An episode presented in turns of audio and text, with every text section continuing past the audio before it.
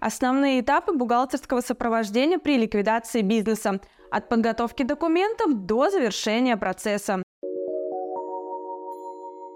Привет, меня зовут Екатерина Бутурова, и вы находитесь на канале Юрвиста. Сегодня мы поговорим о том, что делает бухгалтер на разных этапах ликвидации юридического лица.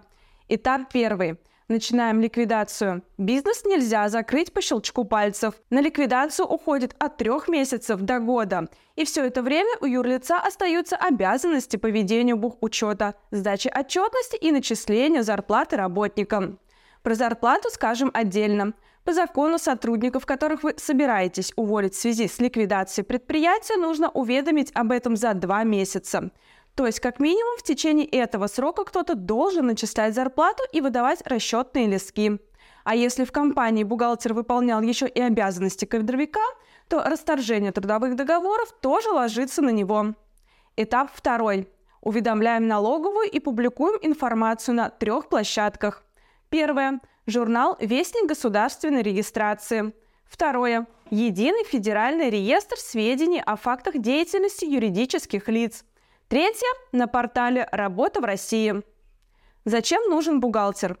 После публикации в Вестнике чаще всего именно бухгалтер уведомляет кредиторов и контрагентов о ликвидации юрлица и готовит для них акты выполненных работ и другие закрывающие документы. Обычно тут же проводят инвентаризацию и оценивают платежеспособность компании. Тоже без бухгалтера не обойтись. Этап третий. Составляем промежуточный баланс – уже из названия понятно, что эту работу выполняет бухгалтер. Этап четвертый – расчеты с кредиторами. Практика показывает, что ими опять-таки занимается бухгалтер.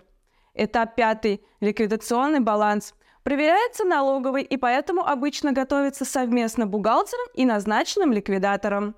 Этап шестой – расчеты с участниками компании и завершение ликвидации. Везде, где мы видим слово «расчеты», нужен бухгалтер. А чтобы процесс ликвидации завершился, нужно сдать все налоговые декларации, бухгалтерскую отчетность и отчетность в СФР. А теперь самое интересное. Если бухгалтер обычный наемный работник, то его уволили уже давно, через два месяца после начала ликвидации, вместе со всеми другими сотрудниками. Что делать юрлицу без бухгалтера? Два варианта. Первый – положиться на знания назначенного ликвидатора. Второй – обратиться к специалистам на аутсорсе, которые точно знают, как провести бизнес через ликвидацию быстро, законно и с минимальными потерями. Например, в юридическую компанию Юрвиста. Записывайтесь на консультацию, подписывайтесь на наш канал, ставьте лайки и ждите новые интересные видео. До встречи!